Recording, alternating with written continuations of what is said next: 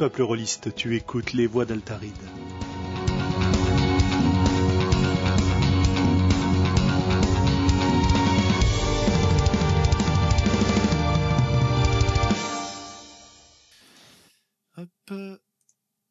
Et voilà, on est en direct sur YouTube, on est en direct sur Discord pour le numéro 57 des voix d'Altaride, cuisine et jeux de rôle.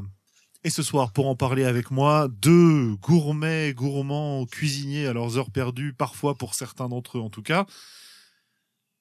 Sandra Alors, euh, gourmand, oui. Gourmet, peut-être.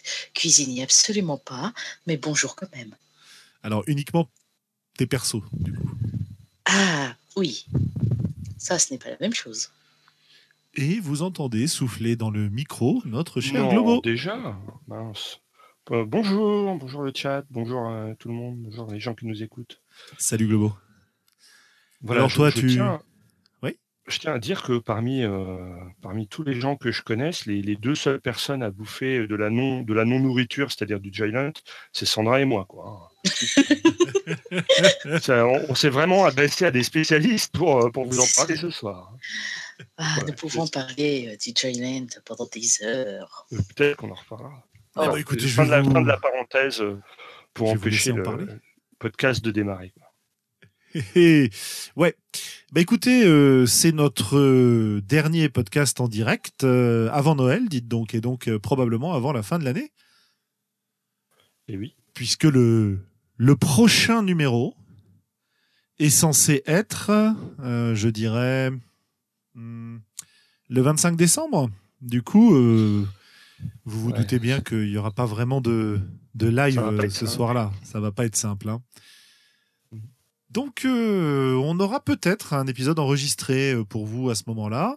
De toute façon, j'ai suffisamment de retard dans mes publications de numéros pour que vous ayez plein, plein de petites choses euh, à votre disposition pendant cette, euh, cette pause hivernale, entre guillemets, et les vacances bien méritées euh, pour euh, ceux d'entre nous qui en ont à Noël.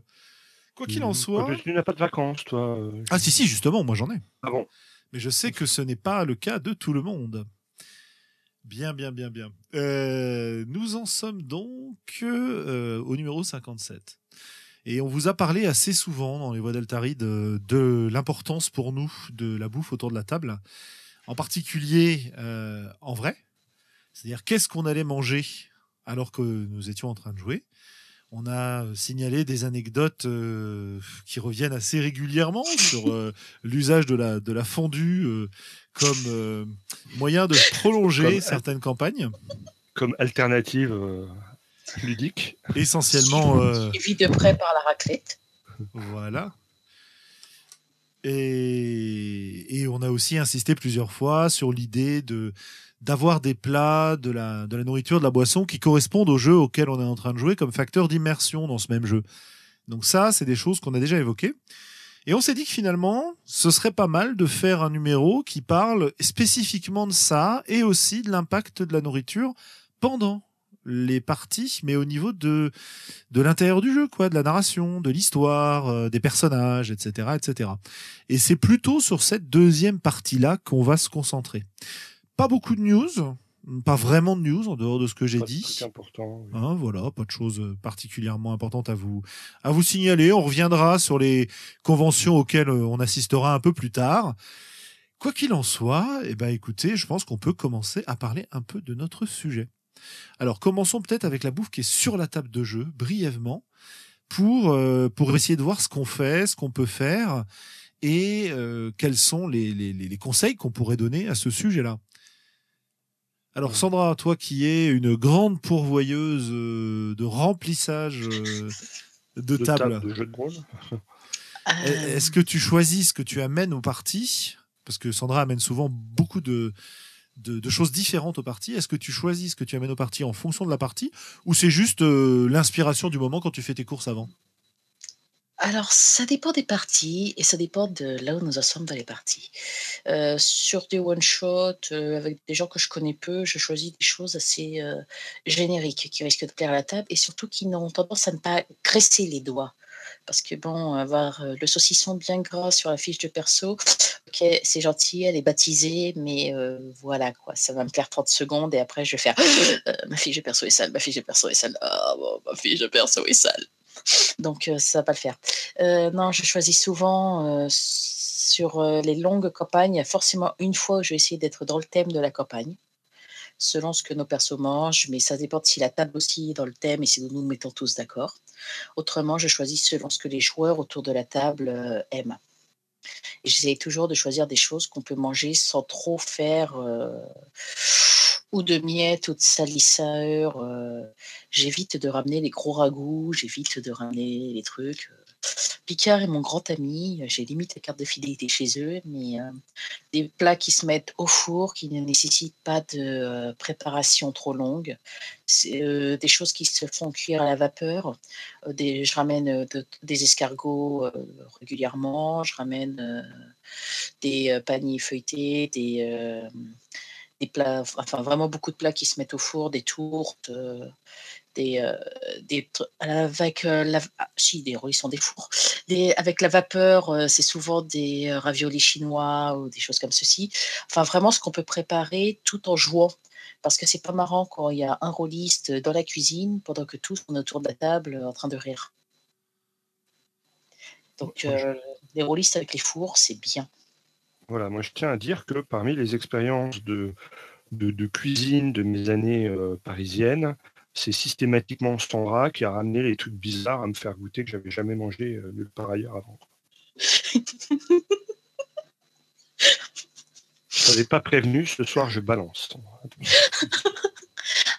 J'aime aussi bien faire découvrir des choses donc euh, aux joueurs, surtout lorsque nous faisons des parties avec des choses euh, particulières lorsque nos persos font des expériences culinaires, je suis capable de rajouter euh, du fluff, du beurre de cacahuète, du haggis. Euh, je suis capable de ramener euh, des plats très originaux ou très exotiques. pour le moins. J'ai déjà ramené du Schurströmmen. le MJ a tenté de me tuer suite à cela. Hmm. Donc, c'est j'aime bien faire découvrir des choses qui peuvent être la même chose, surtout quand nos persos sont dans des zones qu'ils ne connaissent pas, où ils testent des choses. Bah, je me dis, tiens, c'est marrant de faire tester ça à la table.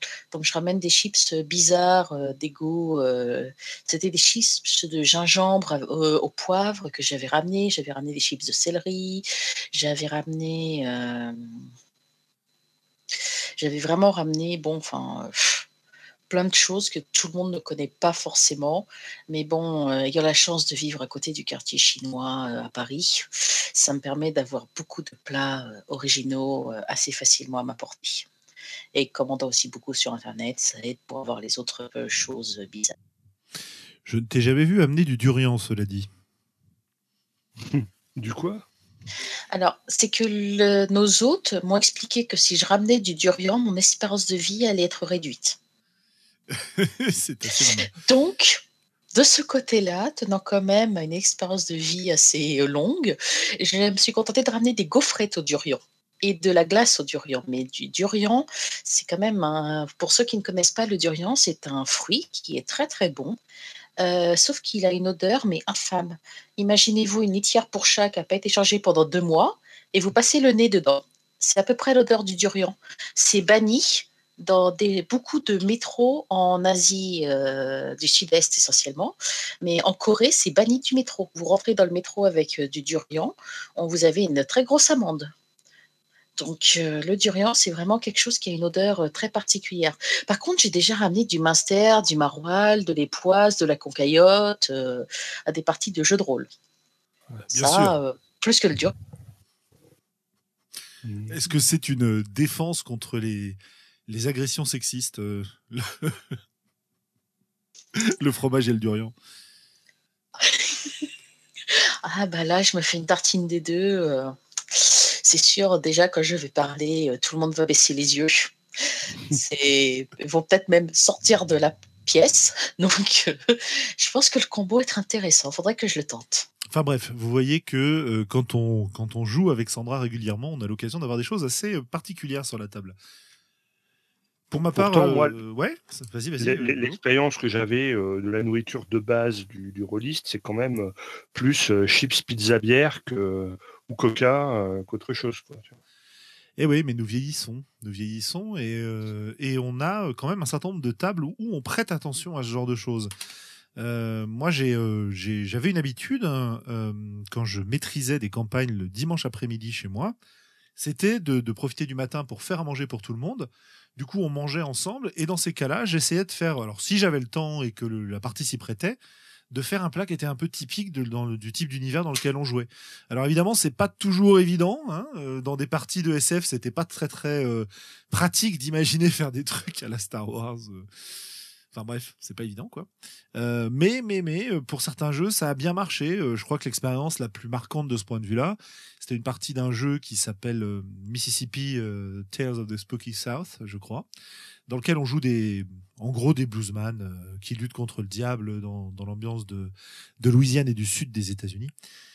Et du coup, j'avais préparé un plat typique du coin, une jambalaya. Et, euh, et euh, alors, la nourriture épicée, la jambalaya, plus euh, la musique blues qui était mise en place par le meneur de jeu, euh, parce que je n'étais pas meneur de jeu dans cette partie, etc.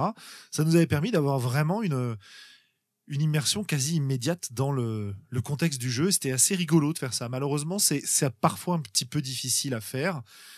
Il y a bien une partie qu'on a faite, mais c'était pour un anniversaire avec un cochon de lait euh, en, en partie Medfan. Bon, ok, d'accord. Ça, c'était euh, c'était aussi assez intéressant. Moi, je trouve que de ma, petite expérience de GN, hein, puisque comme chacun le sait, euh, je, ne pratique pas assidûment, je trouve que les fois où l'orga nous mijotait des petits plats et où la bouffe était particulièrement bonne, ça augmentait sensiblement la qualité de l'expérience GNistique. quoi. Alors que j'ai jamais eu trop ce rapport à, une, à la bouffe, enfin beaucoup moins euh, à une table de jeu de rôle, alors que quand tu passes la journée à courir dans tous les sens, euh, ou à voir plein de monde, et ben avoir, euh, avoir des, des bons petits plats à l'auberge, euh, c'est c'est un vrai plus. Quoi. Je dirais qu'en en GN, c'est quand même une nécessité d'avoir une, euh, une cuisine, intendance une cuisine de sympa, qualité. une intendance sympa, quoi. Et ça, c'est vrai que euh, que ce soit des camps de joueurs ou des orgas, il y a souvent beaucoup d'efforts qui est fait autour de ça. À partir des gens, du moment où les gens veulent organiser un GN sympa. Mais c'est vrai que quand tu prends le temps de t'organiser euh, et de le faire, c'est hyper sympa de le faire à table aussi euh, sur le sur le jeu de rôle sur table Mhm. mais c'est souvent un peu plus compliqué et, et ça demande bah déjà ça demande de jouer chez quelqu'un en général tu, tu peux difficilement faire ça quand tu joues en club ou, euh, ou en convention par exemple Euh, Ça demande vraiment une organisation. Un de mes très très bons souvenirs de partie euh, de vampire, c'était euh, chez, chez un ami où nous étions en fin de, de fin de campagne et donc notre MJ nous a fait dit bon bah voilà grande grande fête bal avec le prince. euh, venez, nous étions tous venus habillés euh, au plus proche de nos persos en jouant le jeu, et lui nous avait fait un plat, de, euh, un repas de fête, de cours euh, de prince vampire. Le, euh, dernier scénario, c'était la- l'ambiance Astérix, quoi, c'est ça? Ah bah c'est euh, oui oui oui enfin bon c'était plus l'ambiance euh, est-ce que combien il a combien de quantité de poison se trouve dans mon verre? Mais c'était vraiment au niveau immersion enfin c'était euh, absolument parfait on a eu euh, des grands discours on a très très peu lancé les dés hein. le vin rouge n'aidait pas vraiment euh, au lancer euh, de dés mais euh, c'était, on a eu de grands effets de manche avec des grandes envolées euh, RP où justement euh, des- les joueurs, euh, on se basait sur ce qu'il y avait sur la table et ce que nous mangions pour baser notre RP. Enfin, c'était vraiment euh, un très très bon euh, souvenir. Ouais, ok. Et avec Toulouse, on avait mangé des, euh, on avait mangé du poulpe. Donc ça, c'était aussi marrant. ouais ouais ouais Euh, j'ai l'impression aussi que ce qui marche peut-être plus facilement euh, c'est le c'est la boisson quoi Euh, le thé quand tu es sur un, un jeu asiatique ça marche pas mal ou victorien d'ailleurs selon le type de Mhm. thé Euh, la, la, la bière à table quand tu joues une bande de nains c'est assez rigolo avec modération évidemment euh, etc etc quoi il y a plein de il y a plein de possibilités Euh, on nous citait dans le chat le rhum à Metal Adventure où tu joues des pirates dans l'espace Euh, il y a des tas et des tas de choses à faire de ce point de vue là à condition de savoir se modérer pour ne pas foutre la partie en l'air. D'ailleurs, j'ai connu un certain nombre de tables où l'alcool était interdit à table. Mhm. Ah, personnellement, euh, l'alcool autour de la table, c'est uniquement quand je connais la table et que je sais que les joueurs euh, savent se modérer. Parce que j'ai des expériences où, euh, bon, bah voilà, hein, c'était pas très très marrant parce qu'au bout d'un moment, l'alcool coulait un petit peu beaucoup et que moi j'étais venu pour m'amuser, pas pour terminer en train de ramper sous une table. Donc, on, boire, c'est toujours agréable, mais euh, être capable de parler, de faire du RP, de s'amuser autour d'une table, c'est bien d'être encore cohérent. Absolument. Et enfin, moi, pour clore sur, euh, sur ce sujet-là, parce que finalement, je ne suis pas sûr qu'on ait beaucoup de choses à, en dire. Puis on en a déjà parlé, enfin, c'est des anecdotes. Voilà, c'était pour se faire un petit point. Il y a, y a, quelque chose d'intéressant qui nous est euh, proposé par euh, un fidèle auditeur euh, qui est actuellement sur, euh, sur YouTube et pas sur Discord. Donc je vois le chat YouTube aussi. Qui nous parle de, des liens de la mémoire avec les odeurs. Et donc les odeurs des boissons, les odeurs de nourriture, etc. La fameuse Madeleine de Proust, hein, pour prendre un exemple extrêmement bateau. effectivement, je l'ai pas testé, mais enfin je l'ai pas testé en accord avec le, la fiction, si tu veux.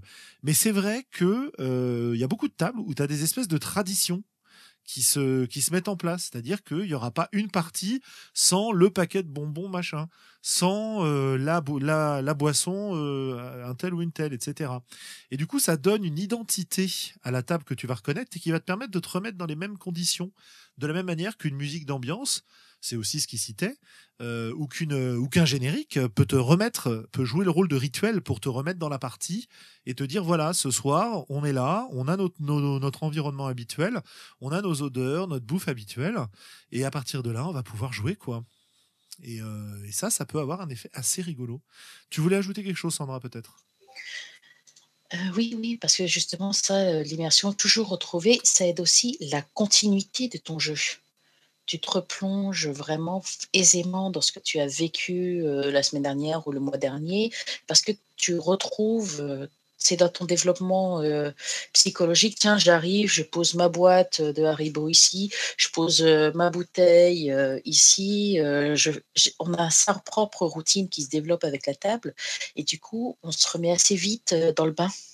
Mmh et ce que je voulais dire, c'est aussi pour aider à l'immersion, il y a des choses qui peuvent être très très faciles à faire. Il y a sur euh, Internet un photographe qui s'amusait à, à, prendre en photo pour euh, Donjons et Dragons les différentes rations et les différents repas de chaque peuple. En tout cas, la façon dont il est euh, la, et, et, dans la façon dont c'est aussi euh, décrit dans les livres, parce que beaucoup de livres les décrivent.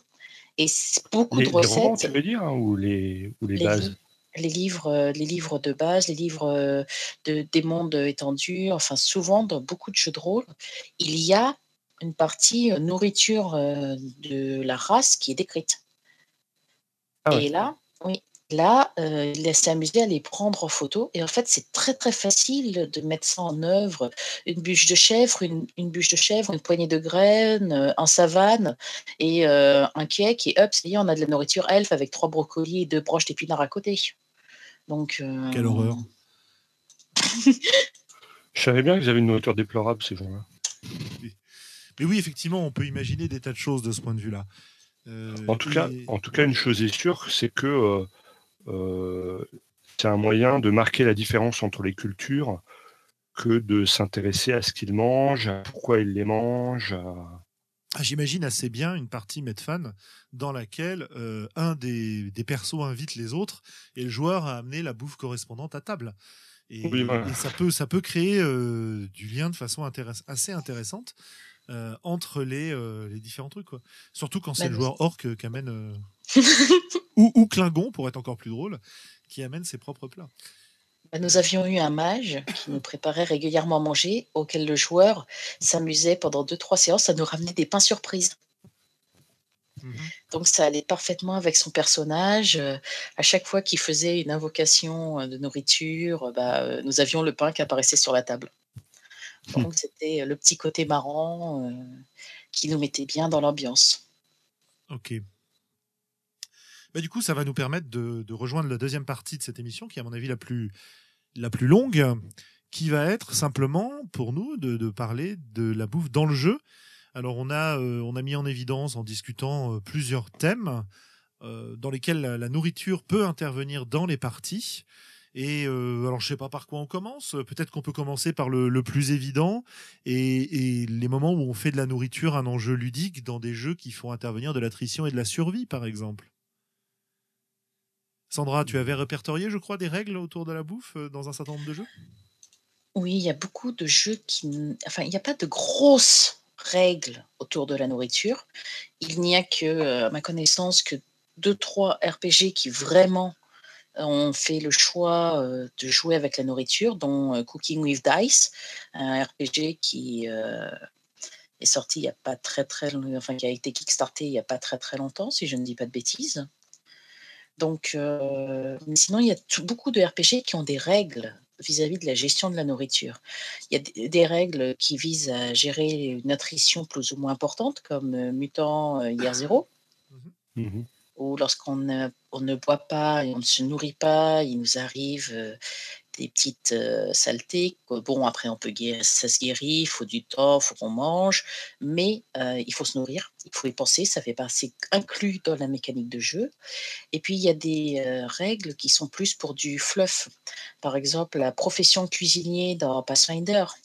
Euh, dans Ryotama aussi, il y a une partie liée à la cuisinier, à la cuisine. Il y a, c'est dans, zut, ah, dans les Grey Oak, le système, enfin dans la 3.5, tu avais dans le livre du maître du jeu où il parlait de la nourriture et de comment on pouvait faire pour le fait de bien manger, aider à se soigner euh, plus rapidement, qu'on pouvait gagner des choses en ayant un cuisinier euh, lorsqu'on avait euh, un donjon, lorsqu'on est capable de se nourrir, lorsqu'on est capable, ça rentre dans les règles de repos souvent. En gros, c'est lorsque vous faites un repos pour vous soigner, vous pouvez avoir forcément des choses intéressantes si vous avez un bon cuistot à vos côtés. Donc, euh, avoir un bon cuistot, c'est souvent sur des jeux où les règles ne sont pas forcément implémentées dans la mécanique, mais on se contente de les citer. Toujours avoir un PNJ euh, cuistot ou un PJ qui prend une compétence de cuistot pour euh, être à côté. Sur Pavillon Noir, par exemple, mon, mon perso était le cuistot du bateau. Il y avait le capitaine, et puis il y avait mon perso, aussi appelé le dieu à bord quand on me contrariait, bah, écoute, ta ration allait s'en ressortir. Donc euh, ça, c'était très marrant. Mais il y avait, lorsque les règles sont implémentées, c'est souvent sur un phénomène d'attrition. Si vous ne vous nourrissez pas, il va vous arriver ceci. Alors moi, moi j'aimerais apporter une, petite nuance sur Mutant Vers Zéro. Il se trouve aussi que pour soigner certaines blessures, il va falloir boire ou manger. En fonction des blessures qu'on a subies, il faudra euh, il y aura une ressource qui, euh, permettra de, régénérer euh, la clara considérée. Quoi. Et du coup, c'est pas juste euh, de l'attrition si tu n'en as pas assez mal. c'est vraiment quelque chose que un, moyen de se soigner. Voilà. Donc il y, a quatre caractéristiques, si je me souviens bien, et à chaque fois il y, a un moyen de se soigner qui est associé donc pour certaines, il faut boire, d'autres, faut manger, d'autres, faut des câlins. Et je ne sais plus ce qu'il faut pour la dernière. Donc ça, ça le, rapport à la nourriture, il dépasse un petit peu euh, euh, simplement le fait de, euh, si tu n'en as pas, le, MJ sera très méchant. Le, bémol, par contre, c'est que c'est pas spécialement développé. C'est juste un, espèce de token. token nourriture, tu soignes le ou tu évites l'attrition. Mais mais ils n'ont pas porté plus loin l'attention euh, sur la nourriture. Il a pas euh, en fonction de ce que tu manges, ça change rien ou euh, tu n'as pas besoin de, cuisine particulière ou de trucs spéciaux. Tu as un jeu PBTA qui s'appelle Fellowship, dans lequel tu joues les voyages d'une compagnie très inspirée, enfin pour rejouer un truc un peu genre Seigneur des Anneaux dans mmh lequel tu as, si je me souviens bien, il faudrait que je le retrouve, euh, des, des, équipements de nourriture qui sont relativement importants pour te permettre effectivement de te régénérer, pour déclencher des moves en fait. Et euh, si tu as de la bouffe, tu peux faire les moves. Si t'as pas la bouffe, tu peux faire, tu peux pas faire les moves. Alors moi, quand j'y ai joué, c'était pas la version finale du jeu, donc euh, faudrait que je que je vérifie ça. Mais il me semble que ça existe. Tu as des jeux comme Legacy. Je confirme. ouais, as des jeux comme Legacy dans lequel la nourriture, c'est aussi du PBTA, dans lequel la nourriture est pas pas toujours spécifiquement mentionnée mais euh, tu as tout un système de gestion des ressources avec des surplus et des, et des besoins, et la nourriture peut en faire partie. Mais là, comme tu disais, Xavier, c'est pas extrêmement développé. Euh, je me demande si dans euh, justement l'autre jeu qui s'appelle ah zut, ah, je, je, je, perds le nom, The One Ring, The One Ring, dans lequel on joue aussi une aventure type Seigneur des Anneaux dans l'univers cette fois du Seigneur des Anneaux, ça n'a pas une certaine importance. Et puis il y a quand même un jeu, euh, faut pas l'oublier, une série de jeux dans lequel c'est hyper important tout ça. Euh, bah, c'est Vampire. Parce que ah finalement, dans Vampire, euh, le vampire qui consomme du sang, c'est sa façon de se nourrir. C'est partout présent dans le jeu. Et ils sont même allés encore plus loin parce que dans certaines versions de la version Garou du jeu, le fait de te nourrir, mais alors cette fois de manière encore plus visible, dirons-nous, va avoir une influence. Euh, dans Vampire, tu as aussi des, des clans ou des lignées de sang qui euh, font émerger l'horreur dans le jeu euh, grâce à ça, en fait. grâce à cet aspect nourriture. Donc tu as, mmh. des tas et des tas de choses intéressantes. Et puis KF nous cite évidemment La saveur du ciel, dans lequel on n'est pas dans on n'est pas dans le dans le côté survie et enjeu ludique de la nourriture, mais tout le jeu est tourné autour effectivement de de oh euh, bah de, de, de, la création d'un plat en fait et d'une interaction entre un maître et un élève.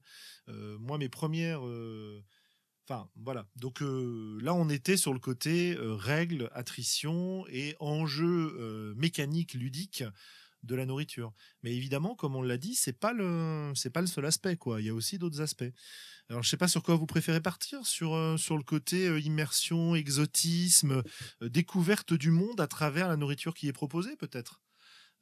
si on part dans cette direction-là, moi, je peux vous citer un jeu qui est ma première expérience en jeu de rôle de l'importance de la nourriture, c'est Pendragon. Parce que dans Pendragon, ah ouais. bah ouais, dans Pendragon, tu sais, on joue des, chevaliers à la cour. Bien sûr. pas forcément la cour d'Arthur au départ, mais en tout cas dans le dans la cour de Bretagne. La cour de Bretagne. Et euh, dans beaucoup de, dans pas mal de scénarios, euh, tu as des scènes de banquet. Et, et ces scènes de banquet, dans le, tu avais des, des, euh, des notes. Alors, dans la première mise en page de la version de Pendragon, euh, qui était sortie par Gallimard il y a fort, fort longtemps, dans les marges, tu avais la description des festins en euh, un grand nombre de plats. Et c'est vrai que quand on jouait, bah, euh, on prenait un énorme plaisir à aller décrire ces plats d'inspiration euh, médiévale qui étaient, qui décrits, les amener et à jouer leurs pas. pour bien montrer, voilà, vous êtes à la cour d'un seigneur très riche et voilà ce qui vous sert et regardez, c'est génial, tiens, reprends un gâteau, etc., etc. Avez-vous mmh. d'autres d'autres exemples, par exemple? Moi, je voilà, je voulais aborder aussi, euh, comment ça s'appelle, euh, Marche-Branche. Oui, bien sûr. Puisque dans, Marche-Branche, bon, il y a, toujours éventuellement les, règles d'attrition liées au, au, monde de Milvaux, qui, euh, qui est un monde post-apo. Il y a aussi un, tabou sur la nourriture carnée dans Marche-Branche. C'est-à-dire que si tu consommes de la viande, tu prends une noirceur, et une noirceur, c'est une blessure assez grave. Et du coup, j'avais trouvé ça assez, euh, assez intéressant. Et on n'est on pas spécialement dans, l'attrition parce que rien ne t'oblige à, à, manger de la, à manger de la viande, quoi, tu vois. Oui, absolument. C'est vraiment de la, de la couleur, de l'immersion dans l'univers et ça donne un. C'est un levier assez puissant pour te faire comprendre que tu joues un personnage particulier, en fait, dans cet univers-là. Ouais. Bah, perso, moi, en souvenir, j'ai euh, L5R, évidemment. Euh, j'ai euh, Seven Seas, toute une partie qui est liée à ça. Bunnies and Burrows. Vous ne savez pas à quel point on les cherche, ces carottes, lorsqu'on est à lapin. Et, ils ont essayé de t'en faire manger IRL ou Ah non, c'était pas conseillé. Mais GURPS, il y a aussi pas mal de notions de nourriture dans GURPS. Et ça apporte quoi en termes d'immersion Parce que GURPS, bah, s'il y a bien un jeu qui n'est pas immersif. Ah, bah, c'est pas vrai ça. Ah, ah, bon C'est pas vrai? Ok. C'est pas ça, c'est GURPS, c'est un système générique. Après, tu, tu peux faire plein de parties très immersives dedans. Certes. Oui, euh, le système que nous avions en fait euh, dans GURPS, il y a une, petite partie toute petite, je crois, euh, c'était en troisième condition que nous jouions, si je dis pas de bêtises, ça commence à dater, donc c'est des vieux souvenirs. Hein. Mais nous avions toute une partie mécanique qui était liée à la nourriture, et le MJ nous avait, dont nous jouions, c'était du cyberpunk léger, et nous avions toute une partie où la nourriture c'était vraiment important trouver une, une, boîte de conserve, c'était vraiment, euh, on mangeait autre chose que du Joyland, c'était le bonheur. Euh, ouais, mais c'est. On avait euh, on avait les saveurs. c'est notre perso, c'était c'était un orgasme culinaire automatiquement. Mais c'est vrai que moi, le souvenir que j'ai de Cyberpunk, la place de la nourriture était importante parce qu'il y a tout un délire autour des espèces de prépacs, là, ce qui, ce qui ressemble au Joyland qu'on mange et à la, en, opposition à la, à la, nourriture organique qui est rare, précieuse euh, et un signe extérieur de richesse dans Cyberpunk. Tu, tu nous expliques ce que c'est que le Joyland Alors, le, Sandra, oui, c'est toi. Après tout, c'est toi qui m'as initié. Je te laisse la, primauté de. Ah non, non, non, mais je te laissais parler. Il hein, n'y a pas de souci.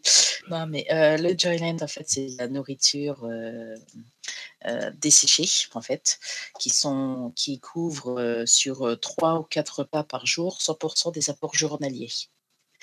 Donc, c'est une ça se présente, euh, ça ne s'appelle plus Joyland, ça s'appelle Jimmy Joy maintenant, euh, mais euh, c'est dérivé de Soylent qui est apparu, je crois, aux alentours de 2007, si je ne dis pas de bêtises. C'est et c'est vraiment en fait, si on veut faire du, du jeu de rôle post-apo cyberpunk, c'est ça qu'il faut ramener à table. Le Soylent, c'est vraiment un clin d'œil au film en fait, Soleil Vert donc euh, voilà, surtout à la fin. Et c'est, euh, on prend une poudre sur euh, la recette européenne Jimmy Joy. Pour, on utilise 100 grammes de poudre pour 400 millilitres d'eau. On mélange, ça fait un shaker et voilà, ça fait un repas. Un repas avec des apports journaliers en termes de vitamines, sels minéraux, glucides, lipides, etc. Voilà, c'est un substitut de repas comme on a pu voir il y a très très longtemps pour les régimes, sauf que c'est pas fait pour les régimes, quoi. Voilà, c'est fait pour se nourrir vraiment. Et donc, dans les mondes cyberpunk, il y a tout un délire autour de, euh, de cette nourriture artificielle, euh, toute préparée, toute faite, qui est en fait le, la nourriture du commun des mortels. Et, si on revient au Joyland, ça correspond bien à ça, puisque le prix d'un repas euh, est vraiment ridicule. quoi. C'est un peu moins de, un peu moins de 2 euros le repas pour un truc. Un truc qui donnait beaucoup aussi de, de couleurs dans un jeu de ah, SF que Star Trek c'est la mmh différence entre la bouffe de réplicateur, donc euh, fabriquée euh, par le vaisseau euh, en conversion directe énergie-matière, et la nourriture cultivée. Et dans pas mal de, sources comme ça, on te, on te, montre bien que la nourriture naturelle est censée être meilleure quoi, que cette nourriture artificielle, etc. c'est assez intéressant dans les. Je crois que c'est dans Shadowrun justement où tu as dans la description des niveaux de vie de ton personnage que tu es censé payer entre les parties. Euh, tu as la description de ce qu'ils mangent, quoi, aussi. Ouais, ouais. Parce que parce que c'est un enjeu dans ces sociétés-là, tu vois, bien te nourrir, euh, ça correspond à une à ta classe sociale et euh, et si tu voilà, a, y a, la planète est censée être tellement polluée dans les mondes cyberpunk que les rares endroits encore cultivables, bah, ça coûte très cher et donc voilà et donc en fonction de ce que les gens te te propose, donc soit de la bouillie dans un shaker, soit de la nourriture reconstituée, euh, soit de la vraie nourriture organique, eh bien, euh, ça place aussi la, le, niveau de ce que les gens la, manière dont les gens te considèrent, quoi. Est-ce qu'ils veulent impressionner ou pas? Ça peut se, se répercuter dans l'assiette qu'on propose. Ben, euh, il y a même des scénarios qui ont été faits autour de la nourriture. Parce que si je ne dis pas de bêtises, c'est dans Star Wars D6 qu'il y a un scénario qui implique que des contrebandiers euh, transportent de la nourriture. Euh, des animaux visant à être abattus, c'est une nourriture précieuse. Je mmh. n'arrive plus à retrouver le nom du scénario, mais dans les Star Wars des 6, il y a quand même beaucoup, beaucoup, ça insiste énormément sur la nourriture, les différents plats, tout ce qu'on peut trouver dans une cantina. Il y a toute une grosse discussion de cantina et euh, je me souviens d'une partie de Star Wars où le MJ a bien passé mais, euh, une demi-heure à nous parler des plats de la cantina tout en nous passant des petites musiques euh, en arrière-plan. On était, on n'a absolument pas avancé sur l'histoire. Par contre, on était à fond dans l'immersion. On a passé une excellente partie. Le scénario, lui, par contre, y avait l'Empire qui pouvait débarquer. Euh, on est en train de manger. Hein. Mais, c'est un bon moyen de, typer des, cultures différentes hein, que de passer par la nourriture, moi, je trouve. Absolument. Et c'était sympa ce scénario ou c'était chiant d'écouter le, enfin cette partie ou c'était chiant d'écouter le MJ qui déblatère pendant une demi-heure Non, c'était non, c'était vraiment très, très sympa parce que, c'était bon, du Star Wars, donc nous étions, pas tous humains, de races différentes et autres, donc ça nous faisait du: «Oh, ça me rappelle mon enfance, ce que j'avais, oh et puis ça, oh, ce goûter ceci», donc on était vraiment enfin, c'était il manquait, un joueur donc ça tombait bien, qu'on on fasse une partie beaucoup plus soft comme ça le joueur a pu reprendre, on était, le groupe complet pour poursuivre le scénario, mais ça nous a fait un petit scénario de pause euh, pour nos persos. On a pu, euh, ça nous a permis de générer des liens entre nos persos autour de nourriture, de refaire des discussions. De, enfin, c'était vraiment, euh, c'était vraiment bien amené. Et nous, on était vraiment très réceptifs aussi de ce côté-là. Parce que bon, c'est vrai que parler de nourriture ou jouer avec de la nourriture, faut quand même avoir des joueurs réceptifs. Parce que sinon, si c'est pour du combat, l'attaque du pudding géant ou le retour de la tomate tueuse. Ah bah Donjon et Dragon a eu, a eu sa période hein, quand même avec des trucs gonzo comme ça. Mais sans aller dans le, dans le gonzo, ce que tu disais, euh, Xavier, à propos de typer des cultures en décrivant ce qu'ils mangent, c'est très vrai. Je pense qu'on en a donné quelques exemples ici. Mais il y a aussi un deuxième aspect pour, la, pour le fait de typer des cultures, ce qui nous renvoie un petit peu sur ce dont toi, tu avais envie de parler un peu. C'est aussi comment un repas se déroule. Euh, le protocole, euh, qu'est-ce qu'il y a comme occasion sociale autour du repas, comment tu confrontes tes joueurs à ça. Et honnêtement, pour avoir, enfin je veux dire, euh, les, premières scènes de, repas de cours à Pendragon, à L5R, éventuellement à Seven Sea, etc., c'est des moments assez tendus dans lesquels tu dois faire attention à respecter l'étiquette et ça, et ça dit des choses sur la situation et sur les personnages. Et c'est extrêmement agréable, ça m'est arrivé une ou deux fois de le faire, de euh, d'écrire, de donner des infos en fait sur des PNJ à travers ce qu'ils étaient en train de manger, la façon dont ils étaient, ils étaient en train de manger, où ils se plaçaient à table, etc. Alors évidemment, ça demande une certaine habitude de la part du groupe, ou ça demande de le traduire ou de le donner de façon accessible. Mais je trouve qu'il y a vraiment des choses à raconter en fait aussi avec la nourriture, et il y a des, des, enjeux scénaristiques, etc. Donc toi, tu voulais nous parler un peu des, des enjeux sociaux du coup autour de la nourriture.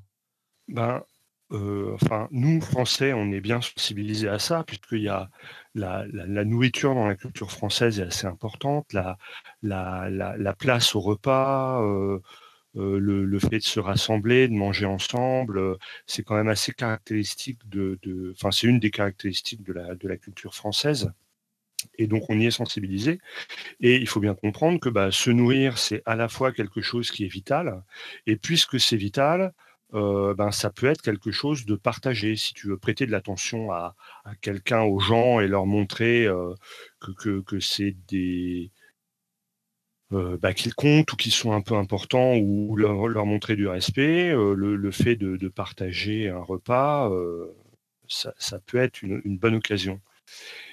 Ça va plus loin dans le sens où, euh, du coup, ça devient quelque chose de normé socialement. Il y a des choses qu'on fait à table et des choses qu'on ne fait pas à table, ce qui est poli et mal poli. Et ça, encore une fois, ça peut changer selon les cultures, ça peut provoquer des quiproquos sur des, euh, sur des parties diplomatiques. C'est très intéressant. Euh, toi, tu as évoqué le fait de, de, faire des repas dans des cultures où où les joueurs sont censés être à l'aise, où ils sont censés connaître à peu près les codes, mais tu peux imaginer la même chose où tu découvres euh, de nouvelles tribus ou de nouvelles races et, euh, et tu dois faire bonne impression et t'invites à table et il y a des impairs à ne pas connaître que tu connais ou pas. Et, euh, et, donc, il y, a quelque chose d'intéressant. Parce que ce qui va plus loin que cette, ce rapport social de on mange ensemble, manger, c'est important, il faut qu'on se nourrisse pour survivre, etc. Il y a aussi le fait que c'est souvent l'occasion d'un rituel où on va se soumettre à, une dominance.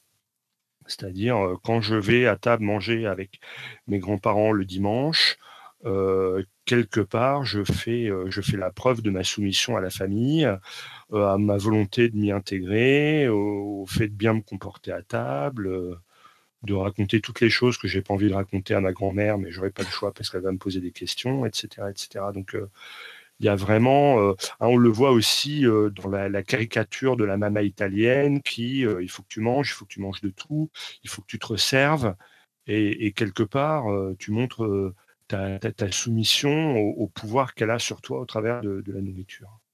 Et donc, moi, je pense que dans le jeu de rôle, il y a des choses à exploiter avec ça. Hein. Euh, et, pour moi, euh, satisfaire au repas et, aux politesses qui va avec, d'une certaine manière, c'est euh, montrer une certaine forme de, soumission au code que la société nous impose de ce point de vue-là. Et il y a aussi des, des, rituels qui sont associés, tu vois, des rituels d'hospitalité, de partager le sel ou partager le pain, qui fait qu'une fois que tu as partagé la nourriture avec quelqu'un, eh bien, tu peux pas forcer, tu ne peux plus le trahir ou tu es obligé euh, d'aller plus loin dans ton hospitalité ou ce genre de choses.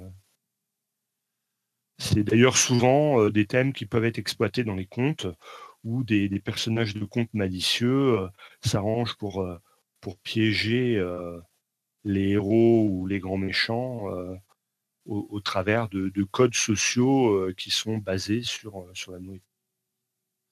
Ouais, ouais, tout à fait, ouais. c'est ça, ça, dit des choses intéressantes en fait, bien au-delà du repas lui-même.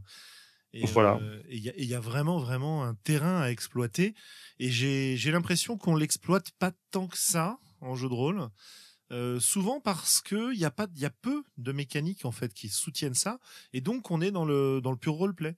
Euh, moi, par exemple, eh de, mauvais rêves, j'avais choisi de faire carrément une phase de repas euh, euh, pour matérialiser un petit peu tout ça et tout ce qui se passe dans un repas de famille, quoi. Mais c'est vrai que dans cette phase-là, j'évoque le fait de décrire un peu ce qu'on mange et quand on joue des parties, ça arrive assez souvent mais, mais ça reste secondaire parce que ce qui m'intéresse dans cette phase-là, c'est les, les, interactions sociales autour de ce moment rituel que représente euh, leur repas de famille. Quoi. Mmh. Ouais. Mais c'est pas spécialement codé dans la base. Bah, c'est codé dans la base, mais c'est pas l'aspect nourriture qui est codé, si tu veux. Oui, oui, voilà, oui. Oui, c'est un peu comme ce que j'évoquais pour euh, euh, zut, comment il s'appelle le jeu post-apo là, Sandra, aide-moi. Mutant Year Zero. Voilà, c'est comme dans Mutant Year Zero où on te dit que c'est la nourriture, mais on ne s'apesantit pas à la décrire ou euh, par le menu, si je peux dire. c'est comme dans Chat où tu peux avoir la profession cuisinier. Mais au final, la mécanique euh, fait que quand tu es cuisinier, bon, bah, ça fonctionne pas très très bien avec ce qu'ils proposent de base dans la mécanique. Il faut adapter euh, les compétences que tu tires du fait d'être artiste euh, cuisinier. Mmh. Puisque de base de la mécanique, ça ne fonctionne pas. Ce qui est dommage. Oui, oui, moi j'avais adoré ton personnage cuisinier. Et, euh, moi aussi, je l'adorais, je me suis amusée à le jouer, mais j'ai regretté que bon, bah, tous les sorts, par exemple, et les compétences immédiates, c'est très dur à justifier niveau cuisine. Oui, par contre, tu as vu, au niveau roleplay, ça a donné euh, pas ah mal de ah bah d'opportunités, d'histoires et, ah oui, et petits moments sympas et assez, assez, mémorables. Quoi. En fait, ça ah demandait, de, ça demandait de, de, transformer un petit peu les, les sorts du bouquin pour, euh, pour les transformer en, en éléments de nourriture. Quoi. Euh, la plupart n'étaient pas prévus pour, mais on aurait pu très très facilement le faire. Après, ah, mais nous en avons fait pour plusieurs. Oui, oui, on l'a fait pour plusieurs. Après, t'étais pas forcément euh, super inspiré à chaque fois. Et puis t'aimais bien aussi euh, les trucs en base de danse. Hein. euh. Faut quand même le. Ah bah, Hein, bon. c'est- c'était quand même mon perso s'ouvrait au monde. Mais euh, oui, les compétences de je, je suis d'accord avec Sylvestre, les compétences de Chan sont dures à justifier. Mais pour le autant pour le danseur, alors qu'on choisit d'artiste, prendre des compétences d'art euh, et justifier qu'on danse, c'est euh, ça passe en combat parce que bon, une danse, ça peut être rapide. Regardez, euh, je suis en train de bouger les fesses et la queue euh, et tout le monde est hypnotisé. Tandis que, regardez, j'ai sorti ma marmite et puis je suis en train de cuisiner un ragoût, tout le monde est hypnotisé. Ah oui, Ouais. ou- Ou essayer d'enfoncer de force un, un kebab dans la bouche du, grand méchant, c'est pas simple. Quoi. Ouais, Oui. voilà, bon. on peut le faire, mais disons que ce n'est pas tout à fait prévu, malheureusement, euh, dans le jeu. C'est pas simple. C'est pas simple. Mais euh, d'un point de vue RP, euh, j'ai adoré euh, mon petit Oui, ça, a donné, ça a donné plein de plein d'opportunités en, en partie qui étaient très. Ah, bah, Très un fun, quoi. cuisinier lézard de 2m50. euh, Oui, et puis ça a donné aussi le fait que tu joues un personnage de ce type-là.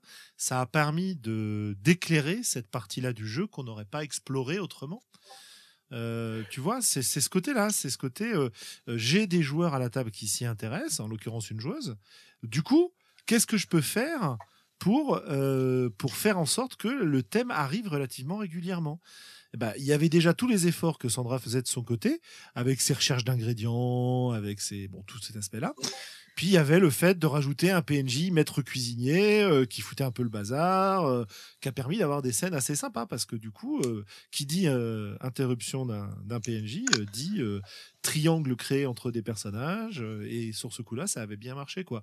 Puisque euh. Globo, ton perso s'est retrouvé à, à devoir aller euh, Casser la gueule au mec. ouais, plus ou moins casser la gueule au maître cuisinier, etc.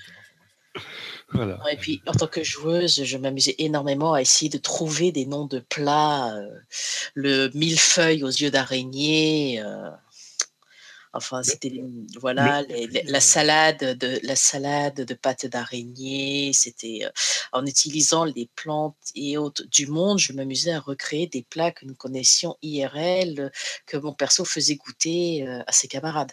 Et ça, en tant que joueuse, c'était hilarant. C'était absolument, c'est pas du tout prévu dans le système. C'était du pur euh, RP mais qu'est-ce que je me suis amusée, euh, surtout quand j'annonçais les, goûts, les noms euh, de plats, euh, juste avoir la tête des joueurs autour en train de faire des Hum, ça donne vachement envie, help. Mais moi, je trouve que ça avait, voilà, ça a généré euh, un certain nombre d'opportunités euh, sociales en fait. Tu vois, on est allé sur des marchés, on a essayé de trouver des trucs, euh, on a. Oui, oui, euh, marinées ressources. dans du rhum et dans de l'alcool. Et puis quand tu as les forces d'un personnage, j'en reviens un petit peu euh, au thème qu'on était en train de développer, quand les forces de ton personnage sont tournées autour de, cette, de cet art culinaire-là, tu vas chercher des solutions de résolution des situations qui te mettent à ton avantage, qui font intervenir ce genre de choses. Et tu peux, par exemple, avoir des parties où ce sont les joueurs qui sont à l'initiative d'un plan dans lequel ils vont organiser un repas et où ils vont utiliser cet aspect social du repas pour faire pression, pour des négociations, pour ce genre de choses. sûr, Euh, amadouer des PNJ euh, en faisant des cadeaux et des machins, ça c'est des trucs qu'on faisait à- à- dans le livre des cinq anneaux. Donc euh, dans cette espèce de, de Japon médiéval euh, transformé, dirons-nous. Bref, il y a, il y a pas mal de pas mal d'opportunités. Euh, Parce que, parce oui. que la place du repas est un, est un événement euh, éminemment euh, social. Social. Voilà, et qui malheureusement, quand t'as pas de personnage qui est intéressé par ça autour de la table, il faut que ce soit le meneur de jeu qui va créer une situation de repas et les joueurs vont vite comprendre que ça fait partie de son intrigue. Et par conséquent, souvent, ça peut euh, soit ne pas prendre, enfin, ça peut ne pas prendre du tout, quoi. C'est euh, ah non, Oui. non, non, non, non, non, non, non, non, non, euh, l'inconnu là, bizarre, euh, il, me, il me propose des loukoums. Ah non, non, mais si je les mange, je vais me retrouver enchanté, je vais me retrouver en dette vis-à-vis de lui, drogué, euh, surtout pas, surtout pas. Euh, Ouais. Parce qu'il faut que je protège mon personnage, tu veux. Ou, Donc, ou- euh, ou alors, il faut, Oui. il faut faire de l'événement du repas euh, l'événement social euh, du scénario, c'est-à-dire euh, tu ne peux pas t'y y échapper, euh, tu es invité euh, à la cour du roi marchand euh, et, euh, et à sa table en particulier, et il faudra respecter euh, les us et coutumes. Et encore une fois, c'est ce que je te dis, c'est d'une certaine manière, c'est il faudra euh, montrer ta soumission à, à cette norme sociale qui, qui correspond au fait de manger ensemble, quoi. Avec certaines règles et certaines, et certaines coutumes. Voilà. Mais du coup, si j'enchaîne Ouais, un puis- peu. Oui, vas-y, Sandra, pardon. Non, je voulais dire, il y a euh, sur le côté social, il y a aussi simplement le fait que pour les persos, on le voit bien dans Astérix, à la fin de chaque aventure, cela se termine par un banquet. Le, le fait de faire un banquet ou un repas peut servir pour le MJ et les joueurs à dire ça y est, nous clôturons un arc, on a le temps de se poser. C'est le fait pour les persos de se poser physiquement.